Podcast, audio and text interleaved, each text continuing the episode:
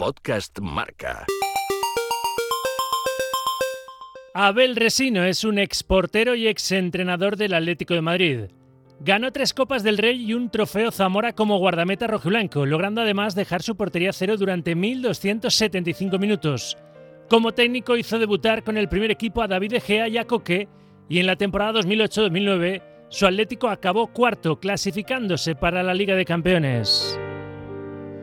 Pero el camino hacia el éxito de Abel no fue fácil en sus comienzos hasta conseguir ser titular indiscutible en el conjunto colchonero durante nueve años y ganar aquel Zamora con récord de imbatibilidad incluido en 1991. Repasamos con el toledano su trayectoria y analizamos con él el momento actual del Atlético de Simeone, la figura de Black y el debate en la portería de la selección española entre De Gea y Kepa. Abel Resino en el iceberg. Abel, vamos a empezar por tus comienzos. ¿Cuándo te diste cuenta que valías para dedicarte a ser portero y que podía vivir de ello? Vaya, como así ha sido. Bueno, eso nunca es muy difícil valorar eso, ¿no? Eh, aprender eso es muy difícil, ¿no? Porque nunca sabes realmente cuándo eh, va a ocurrir eso, cuando yo creo que son cosas que no, que no se plantean, simplemente van surgiendo. Y bueno, yo realmente mi primer paso, de alguna manera, pues yo jugaba en mi pueblo, mi pueblo natal, en Verada, en Toledo, con el equipo de mi pueblo. Y bueno, pues un directivo del equipo de mi pueblo, que a su vez era directivo del, del Club Deportivo Toledo, me dijo para ir a hacer una prueba ahí eh, de esto hace muchísimos años, evidentemente. Y bueno, ahí empecé a dar esos primeros pasos de, de, semi-profesional, es decir, que tampoco es que sea profesional, además fueron pasos muy duros porque fue momentos donde realmente, bueno, pues económicamente pues era difícil eh, poderse mantener, los equipos no tenían dinero y, era muy difícil, eran pasos muy difíciles, pero bueno, alguna, de alguna manera pues era como un poco colocarte en un equipo de, tercera división, que en aquella época no, existía la segunda B, pues era un poco como decir, bueno, puede ser el comienzo ¿no? de, algo, ¿no? Pero, pero tampoco lo puedes valorar, ¿no? decías que a lo largo de tu carrera has tenido dificultades. ¿De los comienzos ¿Cuáles fueron las mayores barreras con las que te encontraste para poder llegar a, la cima, al éxito y a, triunfar en el primer equipo del Atlético de Madrid, Abel? Pues mira, yo ha habido muchas, ¿no? Porque la vida es así, pero yo quizás recuerdo mis primeros comienzos en el Toledo, ¿no? Porque una vez que me fui allí, eh, pues era difícil, el Toledo apenas te podía pagar, yo vivía en una pensión con, gente, eh, bueno, pues eh, entramos en Madrid, entonces había un momento que prácticamente pues tenía dificultades para para subsistir económicamente. Entonces yo, por orgullo, que no quería pedirle dinero a mi familia, ¿no? porque mi familia era humilde y tal, entonces yo, eh, bueno, pues eh, hubo un momento que yo me replanteaba, era un crío, me replanteaba mi vida, ¿no? Bueno, y yo, yo creo sinceramente que yo no me no volví a mi pueblo porque hubo momentos que prácticamente no tenía ni billete, ni dinero para el billete de vuelta al autobús. y, y, muchas veces cuando voy a Toledo, esto siempre lo recuerdo, ¿no? Lo recuerdo eh, en mi interior, ¿no? Y digo, hay que ver si yo si me hubiera ocurrido abandonar en aquellos momentos difíciles, pues seguramente, seguramente no. Estoy plenamente convencido de que no hubiera llegado a ser lo que afortunadamente luego fui, ¿no? Entonces, para mí, ese recuerdo que cada vez que visito Toledo se me viene a la mente y decir, aquellos momentos difíciles porque prácticamente pues el Toledo tenía dificultades económicas, apenas podía pagar ni la pensión, pues había momentos que, que, que lo pasabas mal, ¿no? Entonces, eras un chaval, pues te venías un poco abajo. Lo que pasa que luego eh, esas ganas que tenías de llegar, esas ganas porque tú creí, yo creía en mi foro interno que podía llegar, yo creo que fue eso lo que me, ayudó a superar esas, esas barreras, ¿no? Esas barreras que, que, en aquel momento eran muy oscuras, eran momentos difíciles, muy oscuros, que, que, claro, ahora con el tiempo se ven de otra manera, pero en aquel momento hay que valorarlos, ¿no? Que es cuando te toca vivirlos y fue lo más complicado de, eh, para mí de los, mis comienzos, quizás de las cosas más complicadas que viví. Toledo, Cien Pozuelos y llegas al Atlético de Madrid, que ha sido el club de, tu vida, Abel. Sí, de hecho en aquella época eh, Rodri, que había sido también un antiguo portero del Atlético de Madrid, eh, a través de Emilio Cruz, que era mi entrenador en el, en el Cien Pozuelos, eh, bueno, pues eh, habla con, con Rodri y le dice, mira, aquí hay un portero que en aquel momento también me quería el Zaragoza. Y bueno, pues después de que ellos me observaron, fueron a verme bastantes partidos y al final, pues, bueno, deciden que me fichan, ¿no? Lo que pasa es que, claro, yo tenía otras ofertas y, la condición era que yo iba al primer equipo. Evidentemente, pues, lógicamente, pues tocaba aprender, pero que mi el paso era al primer equipo directamente, ¿no? De, tercera división, ¿no? Fue aquel momento y, y eso fue así. Luego, después, eh, cuando estaba Luis Aragonés, él habló conmigo, me dijo, bueno, yo creo que es mejor que juegues un año o dos años en el segundo equipo, que, que entonces estaba en segunda división. Y bueno, yo acepté y estuve ahí, bueno, pues eh, dos temporadas, bueno, iba dos temporadas, una temporada y media, más o menos. Y bueno, yo creo que me fue muy bien y eso es lo que yo creo que me, me sirvió para dar un paso mucho más fuerte, ¿no? De cara a integrarme definitivamente en el primer equipo. Estuviste en el primer equipo nueve temporadas siendo titular indiscutible. Habías estado en la Copa del 85, también la tienes en tu palmarés. Y luego como titular, otras dos Copas del Rey, la del 91 y la del 92, y un trofeo Zamora en el año 1991. De todo el metal que tocaste, ¿con qué te quedas de estas distinciones la individual, la del Zamora, porque otra temporada quedaste segundo por detrás de Bullo, rozaste tu segundo Zamora, pero de los metales colectivos, es decir, de, los títulos, ¿con cuál de las copas te quedas, Abel? No, y Zamora roce más, también tuve otra con, con Ablanedo en Gijón, que lo, lo retiraron, además jugando, enfrentándonos al Sporting, a, Blanedo tenía que llegar porque el Zamora establecía que tienes que jugar durante un partido, para que eran 60 minutos o algo así, para que te contabilizase como partido completo. Y yo recuerdo que nos estaban jugando los dos el Zamora y a, Blanedo lo retiraron en el minuto 60 para que yo no pudiera batirle. Fue una anécdota, es una anécdota curiosa, pero fue así también, ¿no? Y son de las muchas anécdotas que tengo a lo largo de mi, de mi vida y de mi carrera, ¿no? El fue también tal. Hombre, yo creo que algo diferente fue cuando batimos el, año de Zamora fue un récord del mundo, no es que fuera Zamora, es que fue un récord del mundo. Es algo muy, muy grande y muy bonito que batimos todos. Lo que pasa que igual que igual que a los delanteros les decae cuando digamos consiguen el, famoso bichichi, ¿no? o, ser los más o la bota de oro, digamos lo que quieran, ¿no? Yo creo que, pues igual a los porteros en este caso pues me recayó el título de, de, imbatibilidad mundial ¿no? Así conseguimos batir eh, a través de 1275 minutos sin encajar un gol consecutivos eso fue el récord mundial en su momento que fue algo muy muy bonito porque se disfrutó, se disfrutó como una manera especial muy especial y yo creo que eh, todos los compañeros estaban involucrados, la afición, todo el mundo. Yo creo que si aquello hubiera ocurrido en la actualidad, pues eh, se hubiera sobredimensionado todo, ¿no? Porque en aquel momento pues era diferente ahora e incluso, bueno, venían muchos periodistas a nivel mundial a hacer entrevistas, eh, era un, un hecho muy, muy bonito, muy relevante, que aún la gente por, sigue reconociendo, ¿no? Es decir, que hablo con mucha gente cuando te ven por la calle y te recuerdan pasajes de tu vida y cosas que yo creo que siempre también es bonito, que ahora es cuando más se valora, porque cuando estás en activo, pues este tipo de cosas como que le das menos importancia, ¿no? Porque continúas tu vida, tu trabajo, tu día a día y no valoras, ¿no? Ahora sí, ahora te gusta más, yo qué sé, pues eh, te regocijas mucho más con los aficionados que te reconocen esa labor y para mí realmente es bonito, ¿no? De hecho, casi, por lo que me estás contando, ese récord de portero que más tiempo ha estado sin encajar un gol, esos 1.275 minutos que comenzaron el 25 de noviembre de 1990 en el Mallorca 1 Atlético de Madrid 0, cuando el jugador de Mallorca Claudio te marcó un gol en el minuto 31. Desde entonces estuviste con la portería imbatida durante 14 jornadas ligueras hasta que el 17 de marzo del 91, en la jornada 26, encajaste un tanto en el partido que os enfrentó al Sporting de Gijón, ese 3 a 1, cuando Luis Enrique consiguió batirte en el minuto 45. Ese récord de imbatibilidad reconoce Abel que es casi lo que más satisfacción te ha dado porque es lo que más ha recordado la gente, aunque esas finales de Copa, esa, por ejemplo, ganada en el Bernabéu al Real Madrid, imagino que, que también de vez en cuando sale a la palestra, ¿no? Sí, todo es bonito, ¿no? Yo creo que, en, la carrera de un, jugador, sobre todo cuando pasa el tiempo y en la distancia, pues eh, ese tipo de cosas se valoran más se saborean más, como he dicho anteriormente. ¿Por qué? Pues porque ahora, bueno, ahora estás dentro de algo que ya no, que no vas a repetir, ya no, ya no eres jugador, evidentemente.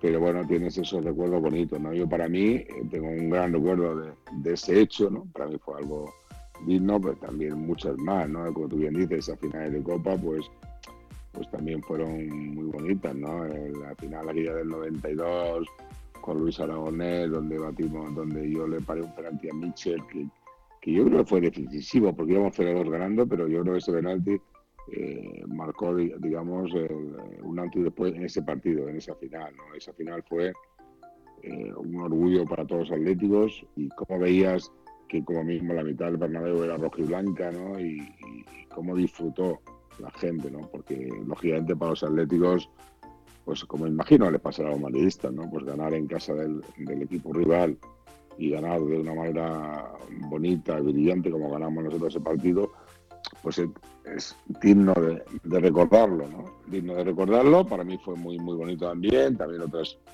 otros otros muchos partidos que ha habido, no tiene por qué ser.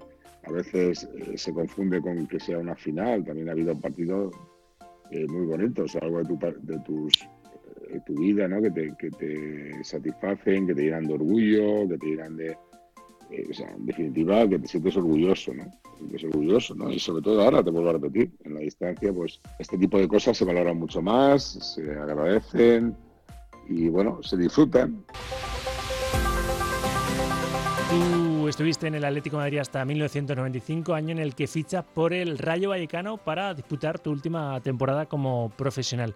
Te pregunto, Abel, porque en el 96 llegó el, famoso doblete es una de las espinas que te quedaron clavadas no haber seguido un poco más defendiendo más años la portería del Atlético Madrid para haber vivido aquella época tan, tan majestuosa ¿no? del, doblete Liga Copa. Sí, bueno, sí, quizás sí, ¿no? Yo creo que es una de las cosas, aunque yo lógicamente no me arrepiento normalmente de nada, pero bueno, yo creo que quizá hay un cambio de ciclo, hay un momento donde veníamos con algunas turbulencias a nivel de equipo y, y yo creo que en aquella época pues el club quiso pegar un giro y, bueno, pues ahí eliminamos, cambiaron muchísimas cosas. Afortunadamente, bueno, para el Atlético de Madrid, bueno, fue un año muy fructífero donde realmente se consiguió Copa y, Liga, un doblete muy, muy famoso que se ha celebrado mucho a lo largo de, de todos estos años, lo cual, bueno, yo como atlético pues me alegro profundamente. Es cierto que a lo mejor, bueno, pues siempre queda un poco ese corazoncito de decir, bueno, me me hubiera gustado estar ahí, pero bueno, en el fútbol eh, no se trata de estar continuamente lamentando o acordando de lo que no ha ocurrido, ¿no? Yo creo que, que a lo largo de tu vida pues hay pasajes muy bonitos, es cierto que quizá faltó ese, eh, para mí hubiera sido importante, ¿no? Para coronar un poco con éxito, digamos, total y, rotundo mi estancia en Atlético de Madrid, pero bueno, eh, la vida es así, ¿no? La vida es es un cúmulo de circunstancias que hay que ir superando y, y ¿no? Luego terminé en el Rayo, hicimos una muy buena temporada, de hecho, entre otras cosas, ganamos en el, en el Bernabéu también, 1-2, o sea que es la primera vez y creo que la única que en la historia que el Rayo ha ganado el Bernabéu. Y bueno, pues también eh, dice, bueno, eh, pues, pues, fue un, momento de orgullo, ¿no? Y además conseguimos la salvación del Rayo. Y luego tuve algunas aventuras en Estados Unidos, eh, algunas giras por China. terminé pues también, bueno, pues jugando al fútbol playa, que, que, bueno, pues también fue muy bonito, ¿no? Una cosa que no tiene nada que ver con el mundo profesional mío, pero que también fue una andadura muy bonita, ¿no? Hicimos viajamos por todo el mundo eh, con la selección española.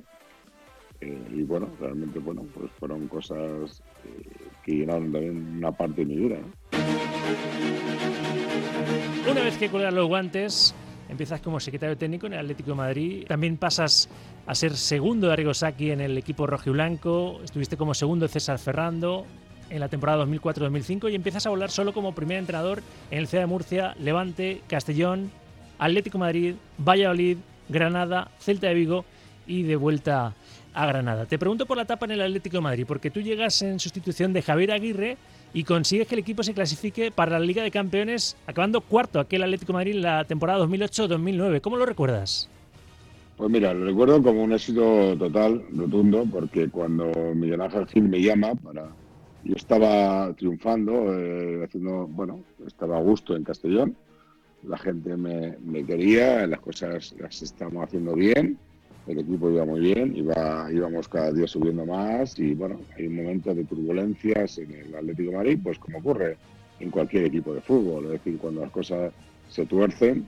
Eh, fíjate que yo recuerdo que, que, aquel, aquel año yo coincidí con, con Miguel Ángel Gil y Cerezo en una en Hotel El Palace, porque teníamos un amigo en común que hacía que celebraba cada año un cóctel de Navidad y yo estaba entrenador del Castellón y te estoy hablando el 22 de diciembre más o menos, el 22 de diciembre, y yo coincidí en aquel momento el Atlético de Madrid y el señor Guadalajara iba segundo, como mucho tercero de la liga, el ponente del Madrid, y, y, además yo le dije, oye, mira, que va, pues me alegro, va, muy bien el, club, van las cosas bien, ah, sí, sí, de momento va bien, en qué momento el equipo haya pasado la clasificación de Champions, es decir, y, es curioso, ¿eh? te estoy hablando del 10 de diciembre, y el 2, el 1 de febrero estaba yo de entrenador del Atlético de Madrid, para que te des cuenta lo que es el fútbol. El fútbol a veces es caprichoso, tiene cosas. El Atlético de Madrid, eh, a la vuelta de las vacaciones, entró en barrena, prácticamente no ganó nada, empezó a perder la clasificación, se puso a nueve puntos de la Champions, la Champions más o menos, que es cuando yo llego. Y con esto te quiero contar, es, una anécdota, para que el fútbol, está ahí escrita, es la historia, ¿no? El fútbol a veces es caprichoso, ¿no? Es decir, pasas eh, justo en las vacaciones de Navidad que el equipo está más o menos eh, haciendo un papel, en este caso el Atlético de Madrid y tal, fantástico, ¿no? Y en menos de, en menos, en un mes y muy poco, en menos de poco, eh, todo se derrumba, ¿no? Es decir, todo se va al traste y tal, y deciden, bueno, pues prescindir de los servicios de, de Aguirre, me llaman a mí, y en aquel momento pues estábamos a nueve puntos. Eh, tanto estaba creo que el Villarreal y el, y el Valencia, y conseguimos, eh, bueno, pues conseguimos clasificar al equipo. De hecho, en los partidos que yo estuve temporada como máximo responsable de, del Atlético de Madrid, hicimos en el, tiempo que yo estuve más puntos que el Barça, que fue el campeón. Es decir, durante, me refiero durante la estancia mía. Sumé más puntos que ningún equipo. Decir, más que incluso que el Barça, que, había sido campeón. De hecho, por eso fue que esa clasificación al final conseguimos eh, clasificarnos para Champions.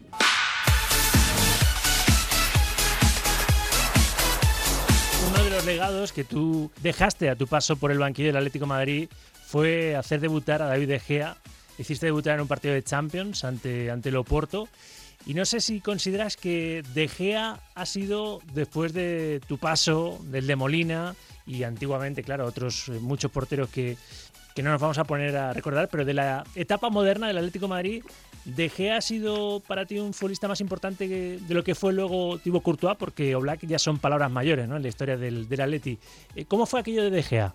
Bueno, yo creo que eh, David, eh, a mí el Atlético Madrid me plantea la posibilidad de que De Gea se, va a ir cedido, ¿no? Se va a ir y tal. Y él me viene a mi despacho y me dice, mister, que yo tengo plena confianza en mis posibilidades, yo quiero seguir aquí, y yo tal, digo, bueno, el club me ha dicho que, te quieren ceder, evidentemente, yo de momento de Gea, pues evidentemente no, apenas le conocía, ¿no? Pero bueno, él a mí me habló con, una contundencia grande, ¿no? En ese sentido me dijo, eh, bueno, yo, yo tengo plena confianza en mí, a mí no me importa empezar de tercer portero y tal. Y bueno, pues, oye, si tú estás convencido, tú crees que esto es así, pues yo no tengo ningún tipo de problema, ¿no? Es decir, yo de hecho, eh, bueno, yo creo que a De Gea para, para ser un, portero grande en el Atlético Madrid solo le ha faltado un poquito más de tiempo, ¿no? Porque tampoco ha estado tanto tiempo, ¿no? En el, el Atlético Madrid rápidamente, bueno, en aquel momento pues el traspaso, pero yo creo que De Gea para mí ha sido y es un gran portero, evidentemente. También debutó conmigo Coque, Coque debutó conmigo en el primer equipo y para mí también fue un, orgullo, ¿no? Que un jugador que, está marcando una etapa muy importante en el Atlético Madrid. Yo creo que para mí Coque es un jugador, eh, va a ser un jugador referente, ya lo es, y, su historia ya está muy clara, pero va a ser un jugador seguramente muy referente en la historia del Atlético de Madrid. Vuelve Luis Enrique a la selección española. Él contó con David De Gea también después del Mundial. Robert Moreno, el que fue su segundo y después de los problemas personales, familiares que, tuvo desgraciadamente el técnico asturiano, pasó a ser el, primer técnico y el seleccionador nacional. Parece que hizo el cambio de guardia, ¿no? Y Kepa le ganó la partida De Gea. ¿Qué crees que va a pasar y qué debería de pasar con, Luis Enrique en la portería de, España, Abel? Pensando en que conoce muy bien a De Gea como que le aupaste a la titularidad en el Atleti. Bueno, eso no es un tema mío, evidentemente. Eh, yo creo que la selección tiene que jugar los que mejor estén en cada momento. Y la selección no puede... A mí cuando dicen, bueno, es que pensamos en un futuro, bueno, sí es cierto que, que para eso están las categorías inferiores, es decir, para ir escalando posiciones, para ir ganándose esas posibilidades, ¿no? Pero yo creo que la selección española, la selección absoluta, tienen que ir los jugadores que mejor estén en cada momento. Es decir, si en este momento el entrenador cree que está mejor Kepa, pues tener que ir Kepa. Y si eh, Luis Enrique con su vuelta piensa que, que, tiene que estar De Gea, tiene que estar De Gea. A mí De Gea me parece un portero muy, muy bueno. Es cierto que pasó con una etapa un poquito complicada en, en la selección española, hubo algunos partidos y algunas críticas eh, de algunas de sus actuaciones, pero también coincidió que la selección española tampoco estaba en un, en un buen momento. Es decir, que esto suele ocurrir. Es decir, hay, momentos que los equipos eh, no pasan por ese momento maravilloso y algunos de sus jugadores lo pagan. ¿no? Es decir, bueno, también le pasó el año pasado a Courtois en el Real Madrid. Eh, Courtois el año pasado yo creo que no era el máximo culpable. Entonces lo que pasa es que el Real Madrid no pasaba por un momento excelente y al final, claro, pues, eh, normalmente se suele pagar las consecuencias en alguna parte de del equipo. En este caso, pues fue con, con Cultura, pero bueno, yo creo que el caso de Gea también le pasó un poco en la selección española, pero De Gea no tiene, para mí es un muy gran, muy buen portero, tiene un muy buen futuro, aún es joven, no tiene una edad como para decir que está de vuelta del fútbol, ni muchísimo menos, y no llegará, no llega ni a los 30 años, que es la edad madura que un portero empieza realmente eh, a, a, ser un gran portero. Es decir, un portero para mí cuando llega a la, a su madurez de los 30 años, claro que futbolísticamente hablando, es cuando realmente empieza a dar un rendimiento, yo diría, muy importante. ¿no? Salvo que llegue muy quemado por muchas circunstancias, pero vamos, normalmente los porteros cuando realmente empiezan a dar ese salto de calidad en todos los sentidos, a tomar mejores decisiones, a tener esa tranquilidad que le da esa solvencia de ya de muchos años de portería, yo creo que realmente empieza a partir de los 30 años. El portero actual del Atlético Madrid es Jan Oblak y está haciendo historia. Lleva cuatro Zamoras consecutivos junto con Víctor Valdés, que consiguió al final cinco. Solo Valdés y Oblak han sido los únicos guardametas que han conseguido cuatro Zamoras consecutivos y está batiendo todos los registros esloveno. Para ti, ¿cómo definirías como portero a Oblak y cuáles son sus principales virtudes? Abel.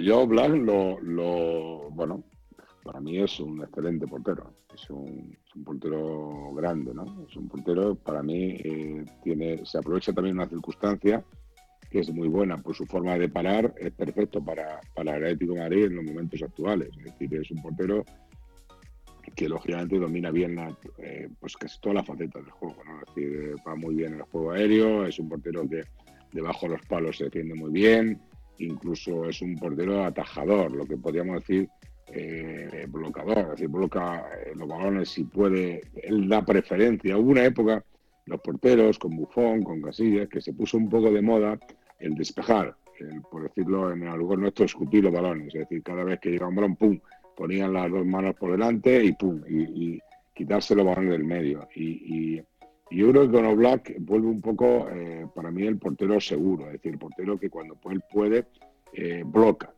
en vez de despejar, en vez de escupir esos balones, porque cuando tú despejas y escupes balones que, realmente se pueden atajar, se pueden bloquear, es decir, tú no estás dando una oportunidad al equipo contrario, ¿no? Decir, porque a veces, hombre, una cosa es que por unas circunstancias el balón no se pueda bloquear y, hay que despejarlo porque como un recurso más, es decir, pero siempre que se pueda, en ese aspecto para mí es el número uno. Yo creo que con Ter Stegen son para mí quizá los dos mejores porteros, o, bueno, no sé si ahora mismo tendría que hacer un análisis muy profundo de todos los porteros que hay en el fútbol mundial, pero vamos, de luego estos dos son de los mejores. Y yo creo además son dos porteros perfectamente encajados cada uno en su equipo. O sea, Oblak para Ético Madrid es un porterazo, Ter Stegen por su forma de, iniciar el juego, por su forma de parar, por su forma de es un porterazo para el Barça, ¿no? Es decir, eh, quizá nunca mejor en la historia del fútbol, o bueno, no sé si en la historia del fútbol, pero nunca mejor, dos porteros mejor encajados en sus respectivos equipos.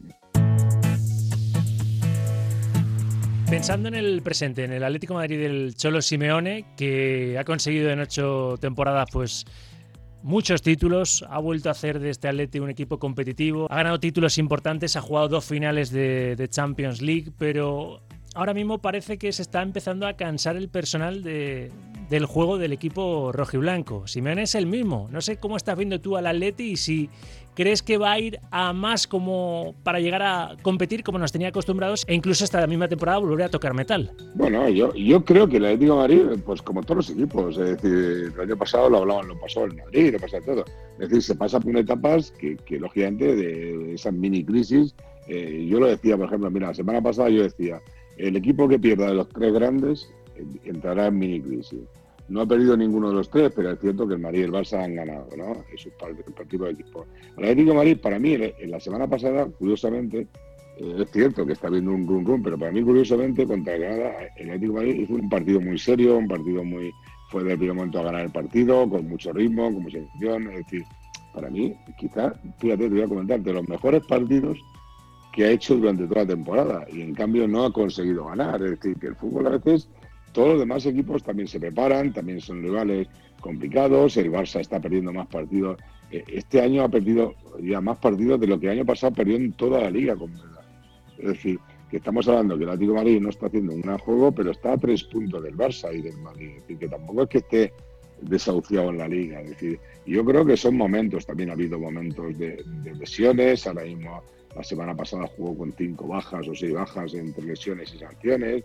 Es eso, momentos que está pasando en Atlético Madrid, le van a ocurrir a todos. Yo creo que Atlético Madrid eh, va a ser para mí un equipo competitivo y yo creo que lo va a ser.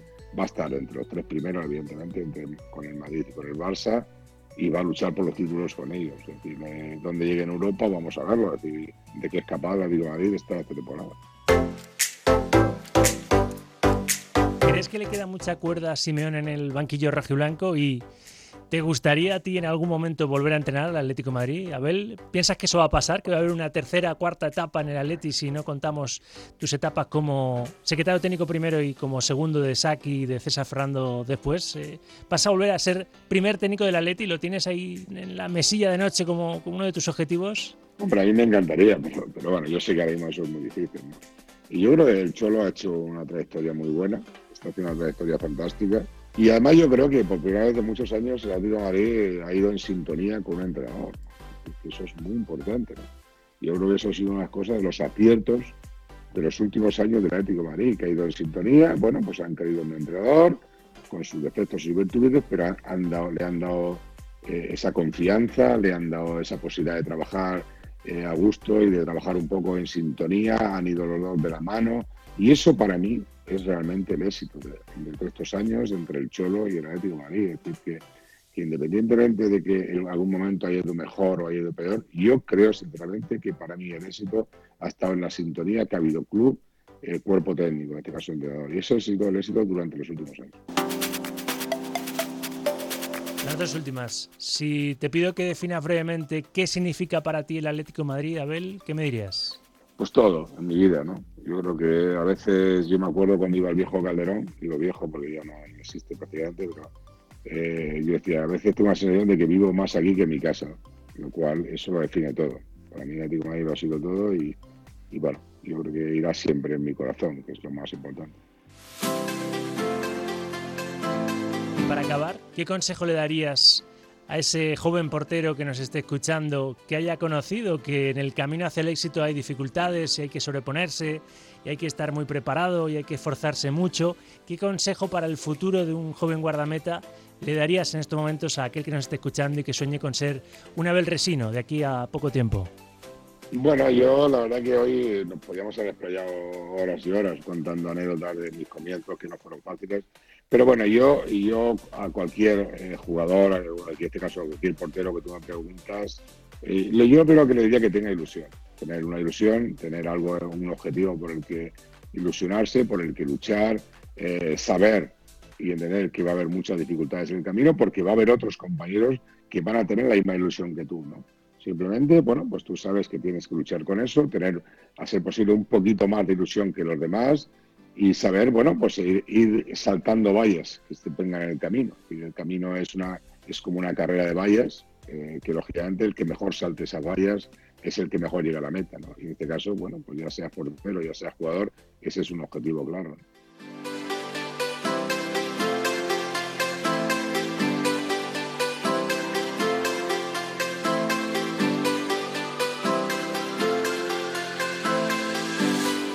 El iceberg con Rafa Sauquillo. Podcast Marca.